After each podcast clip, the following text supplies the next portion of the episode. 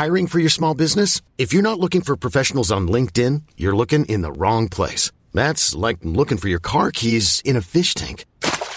LinkedIn helps you hire professionals you can't find anywhere else, even those who aren't actively searching for a new job but might be open to the perfect role. In a given month, over 70% of LinkedIn users don't even visit other leading job sites. So start looking in the right place. With LinkedIn, you can hire professionals like a professional. Post your free job on linkedin.com slash achieve today.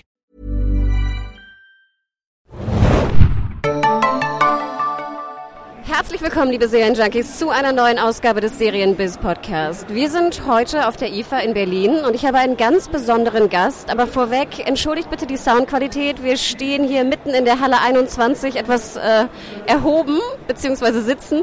Aber es wird etwas lauter werden. Aber jetzt soll der Gast sich einmal bitte selber vorstellen.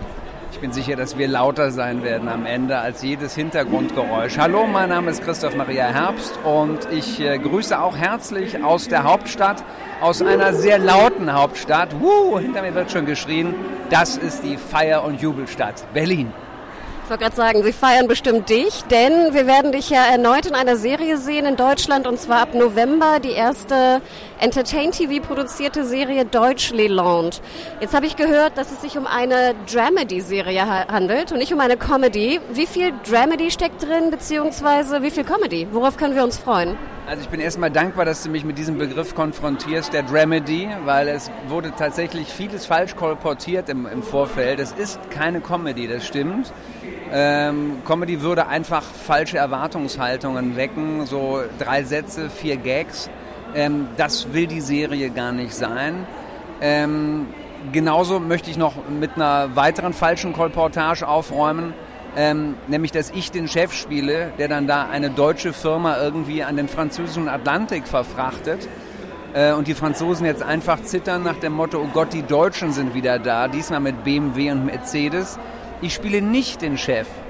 Und das tut meinem Seelenheil, glaube ich, ganz gut. Und ist, glaube ich, auch gut, Stichwort Erwartungshaltung, wenn Leute das frühzeitig wissen, dass äh, der feine Herr Herbst diesmal keinen Chef spielt.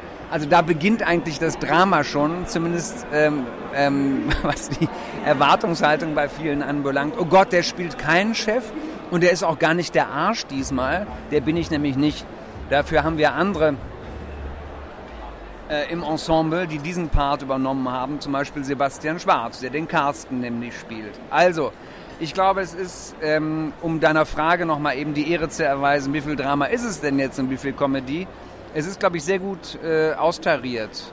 Ähm, wir äh, erzählen Geschichten, ähm, die schon den Humus, auf dem Humus gebettet sind, Culture Clash.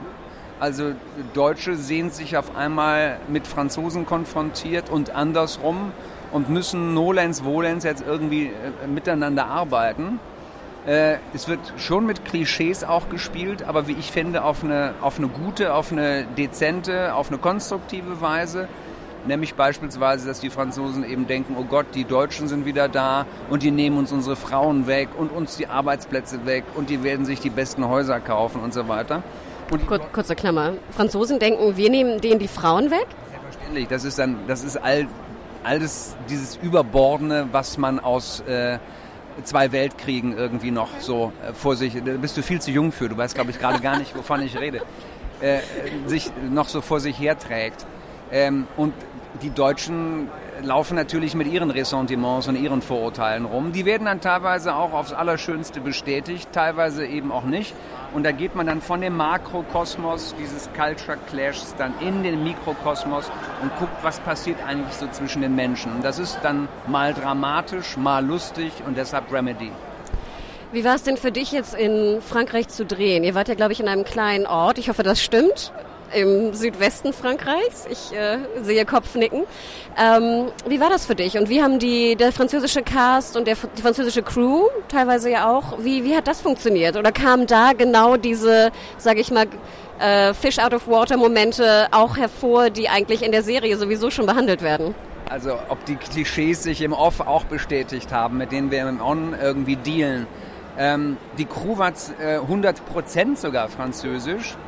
Ähm, und ähm, um mit der Antwort vorne anzufangen, die Dreharbeiten waren fantastisch. Äh, ich das wirst du sicherlich immer erleben, wenn du mit Schauspielern oder Schauspielern redest. Da hat dir noch, wird dir noch keiner gesagt haben, das war grauenhaft und mit dem nie wieder.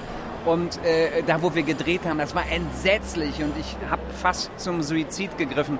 Äh, äh, ja, äh, äh, es wird sicherlich viel gelogen, auch in solchen Interviews, aber ich gehe jetzt mal kurz ins Profil und du siehst, meine Nase wächst nicht, während ich dir sage, äh, dass das ähm, die äh, attraktivsten und schönsten Dreharbeiten waren, äh, die ich bisher hatte. Ähm, Stichwort Work-Life-Balance. Also in einem wunderschönen und so abwechslungsreichen Land wie Frankreich zu drehen, ist einfach ein Geschenk. Und ähm, gerade auch vor dem Hintergrund mit der dortigen französischen Crew gearbeitet zu haben, ähm, da gibt es deutliche Unterschiede zu deutschen Crews. Ähm, und damit meine ich nicht nur, dass die sich mittags schon den Rotwein reinpfeifen, aber das, das ist kein Klischee, das stimmt? Das ist ein erfülltes Klischee und ein äh, sich bestätigendes Vorurteil.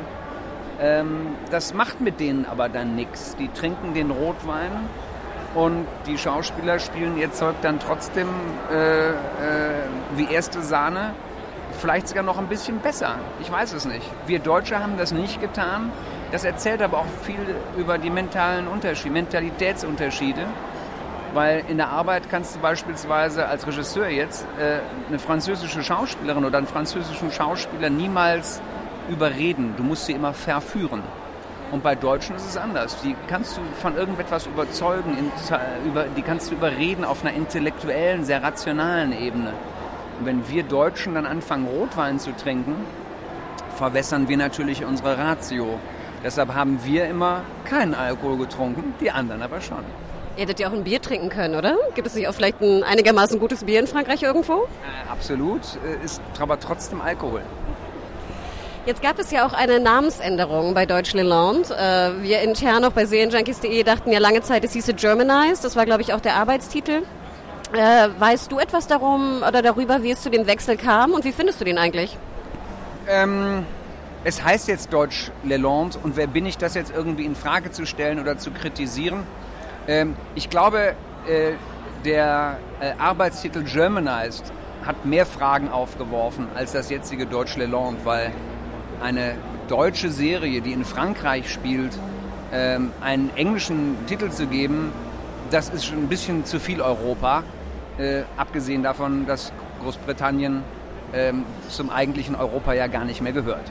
Ähm, deshalb hat man, glaube ich, versucht, dem französischen Geist, der in der Serie weht, Rechnung zu tragen und das Ganze dann Deutsch Leland zu nennen.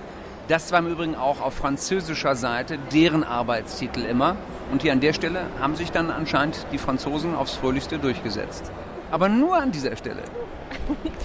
Jetzt muss ich natürlich trotzdem eine Frage stellen bezüglich Stromberg. Ich weiß, du hast ja anfangs schon sehr deutlich gemacht, dass es natürlich kein neues Stromberg ist. Ich glaube auch die äh, Menschen von Entertain TV sagen das auch immer gerne.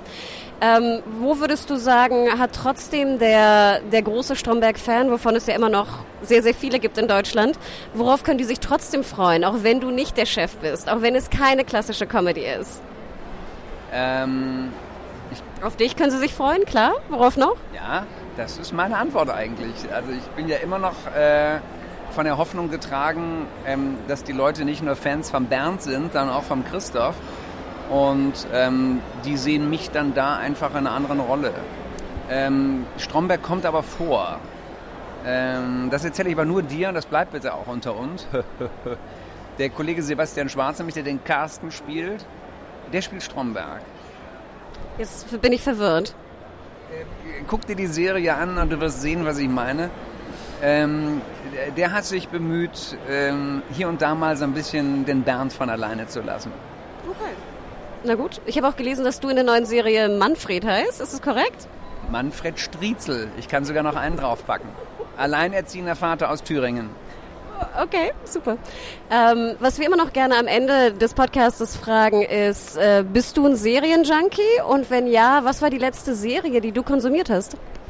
Serienjunkie möchte ich mich jetzt nicht bezeichnen. Das würde ja bedeuten, dass wenn ich äh, einen Tag mal meine Lieblingsserie nicht sehe, dass ich dann auf Turkey wäre. Das kann ich mir in meinem Beruf ehrlicherweise nicht erlauben.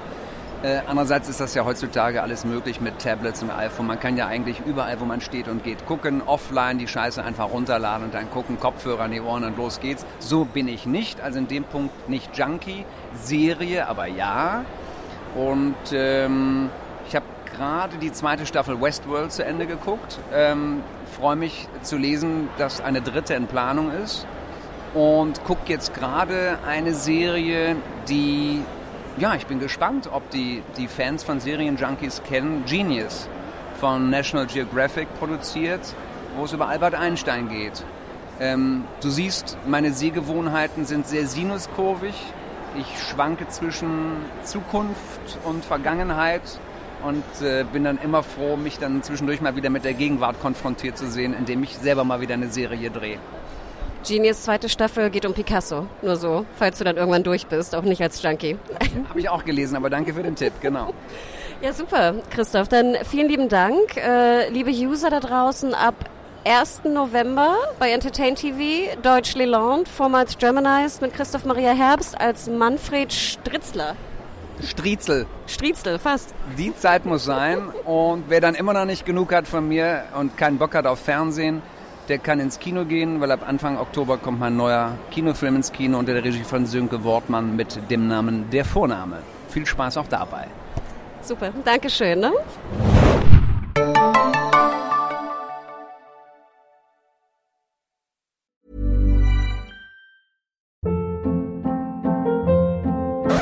Hold up. What was that? Boring. No flavor. That was as bad as those leftovers you ate all week. Kiki Palmer here, and it's time to say hello to something fresh and guilt-free. Hello Fresh. Jazz up dinner with pecan-crusted chicken or garlic butter shrimp scampi. Now that's music to my mouth. Hello Fresh. Let's get this dinner party started. Discover all the delicious possibilities at hellofresh.com.